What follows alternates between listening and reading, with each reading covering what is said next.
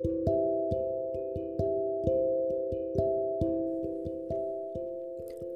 はようございます。皆さんお元気でしょうか？今日の聖書の時間となりました。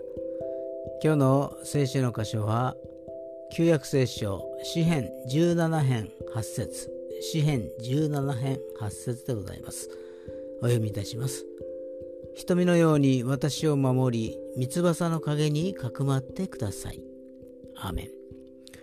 神様は良き神様ですから私たちのすべてを守ってくださり私たちの願いも聞いてくださいますそして私たちが安心できるような三翼の陰に誘ってくださいます